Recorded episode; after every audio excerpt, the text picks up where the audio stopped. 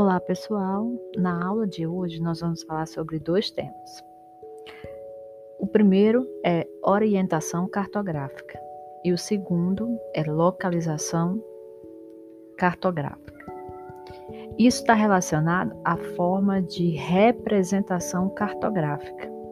Ela vem evoluindo há milhares de anos até apresentar-se da forma como a conhecemos nos dias de hoje como seu produto mais significativo, temos os tão conhecidos mapas.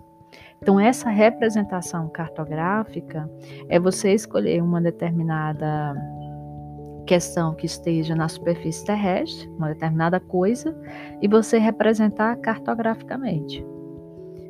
Pode ser um planeta, pode ser um satélite, pode ser seu município, pode ser uma cidade, pode ser um conjunto de municípios, o próprio estado ou até todo o território nacional. Então, sempre que a gente for falar de representação cartográfica, nós estamos falando da superfície terrestre. Então, o que, é a orientação cartográfica? Então, é um dos aspectos mais importantes para a gente utilizar de forma eficaz e satisfatória é, um mapa e o sistema de orientação que está empregado neste mapa. Então, esse verbo orientar, ele está relacionado com a busca do Oriente. É uma palavra de origem latina que significa nascente.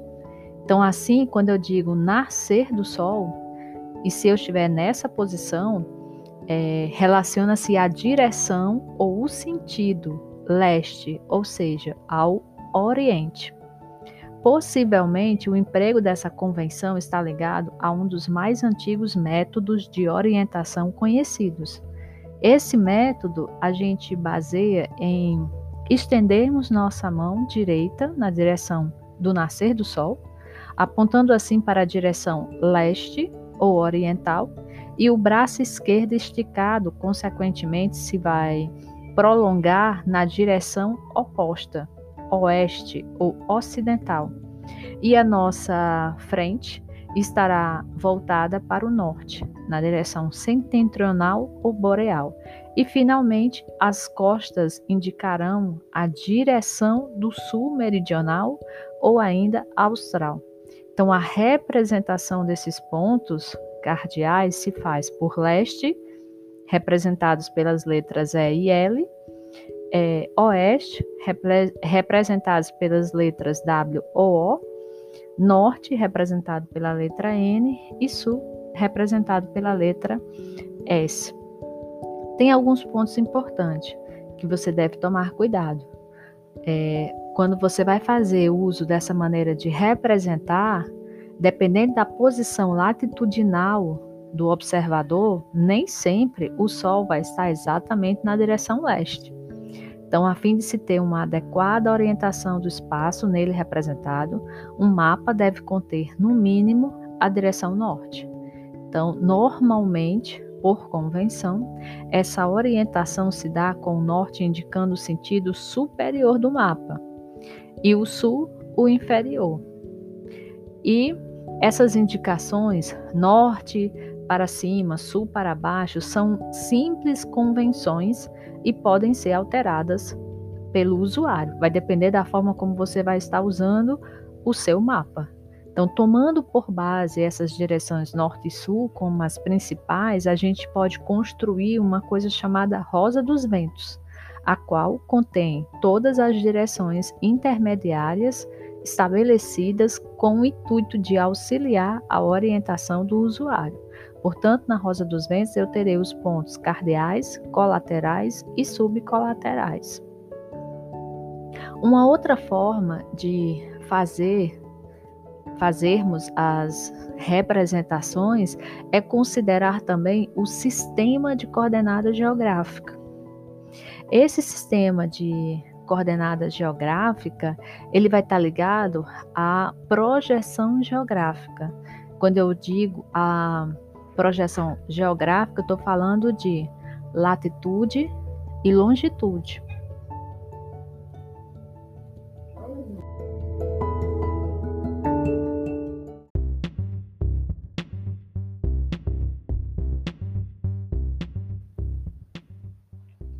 Já quando eu estou falando é, do sistema de referência é, relacionado à localização cartográfica, eu estou é, falando sobre latitude e longitude.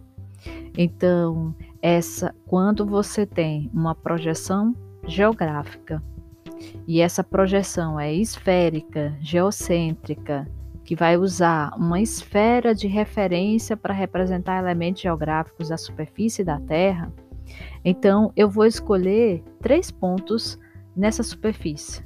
Eu vou escolher a latitude, a longitude e a altitude. Então a minha referência, direção norte-sul, será sempre a linha do Equador. Eu tenho lá a latitude zero e que vai variar do zero até o 90 graus. E eu tenho a minha direção leste-oeste, baseando aí no meu meridiano de Greenwich, que vai variar de 0 graus até 180 graus.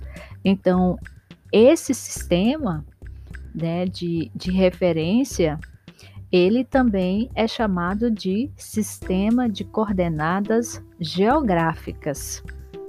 Então, quando eu tenho um sistema de coordenada geográfica é, e você imagina, por exemplo, o desenho do globo é, no formato esférico, e você vai ter cada uma das partes, você terá os polos, você terá o círculo polar ártico, o trópico de Câncer, a linha do Equador, o trópico de Capricórnio, o círculo polar antártico, tá? Então, essas linhas imaginárias, elas serão chamadas de paralelos. Eu tenho os paralelos norte, representando ali no hemisfério norte, e eu tenho os paralelos sul, representando ali no hemisfério sul.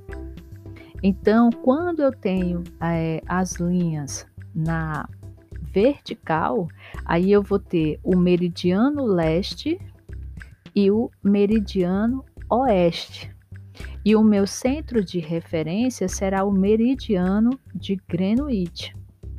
Quando a gente fala de latitude, a gente está falando de linha do Equador, a gente está falando de é, direção norte e sul, e a gente está falando que você pode variar entre a latitude de 0 graus até 90 graus. Quando a gente está falando de longitude, aí você tem que lembrar do meridiano de Greenwich e você tem que lembrar também das direções. As direções serão leste e oeste e os graus serão, você vai andar de 0 graus até 180 graus. Lembrando que se você está no hemisfério norte, todas as suas coordenadas geográficas elas serão positivas. Se você está no hemisfério sul, todas as suas coordenadas geográficas serão negativas.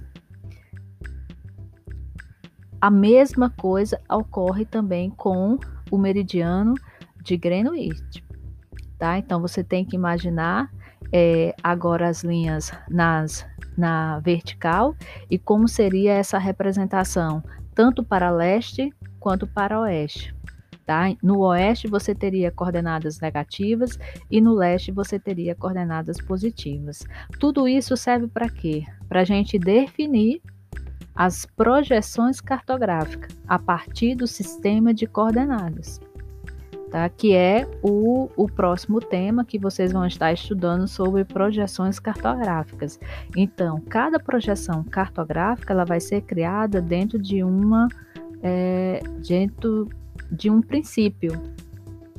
E esse princípio ele vai estar relacionado exatamente ou à preservação de áreas, ou à preservação das distâncias, ou à apresentação da forma ou a preservação da forma. Então, quando a gente pensa no sistema de coordenada geográfica, a gente está falando de localização, sítio e determinado ponto é, na superfície terrestre são importantes conceitos para a cartografia e, portanto, vai é, configurar importante tema também para a geografia. Então, quando a gente quer representar por exemplo, um determinado ponto na superfície terrestre, vamos imaginar que eu esteja no estado de São Paulo e eu queira chegar em São José dos Campos. Então, isso tem uma posição privilegiada por estar localizada entre as duas maiores metrópoles brasileiras. Se eu, se eu sair de São Paulo e, chegar, e tiver que ir até o Rio de Janeiro, eu passarei por São José dos Campos. Então, essa localização ela, é, em relação ao Rio de Janeiro e São Paulo, a gente pode facilmente fazer ou utilizando uma carta topográfica ou usando o Google Maps ou até mesmo um GPS. Portanto, a localização ela é dada a partir do sistema de coordenadas geográfica em grau, minutos e segundos. Então, a gente pode dizer que a localização de uma cidade, de uma vila, de uma indústria, ela é dada a partir de pares de coordenadas, ou seja, medidas de latitude e longitude.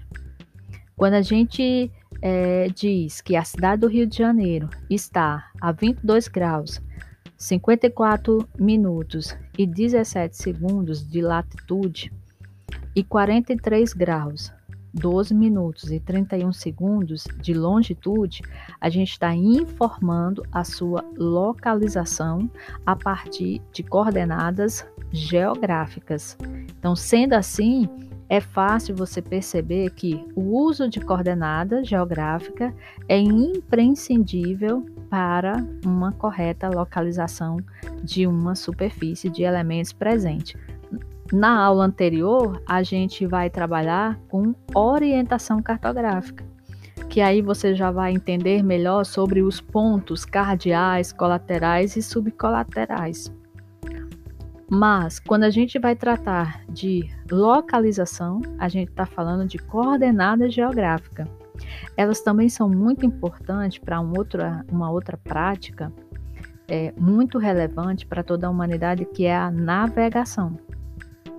Navegação é a prática de executar uma viagem ou um deslocamento de um ponto de partida até um outro ponto de destino. Então, a navegação ela pode ser aérea, marítima, terrestre, vai depender do meio que você vai utilizar para realizar esse deslocamento ou essa viagem. Então, é através da leitura dessas coordenadas que navios, que aviões e outros meios de transportes podem se deslocar com uma enorme precisão de um local para outro na superfície terrestre, com tempo de ida, inclusive, e com tempo também de volta. Além do mais, você, é, quando você tem esse estudo de, do tempo, você pode calcular, inclusive, outros fatores. Né, como, por exemplo, a quantidade de combustível que você vai precisar ao longo da sua viagem tá? Então, mas então, assim, você pode perguntar, como é que funciona o sistema de coordenada é, geográfica? Então, a localização de qualquer elemento presente na superfície terrestre pode ser dada a partir de um ponto, que pode ser definido a partir do cruzamento de duas linhas. Sendo assim, se você criar uma rede imaginária de linhas para todo o planeta Terra, você pode criar um sistema capaz de localizar qualquer ponto na superfície terrestre. Por isso que a gente vai ter as linhas imaginárias que a gente chama de meridianos e paralelos.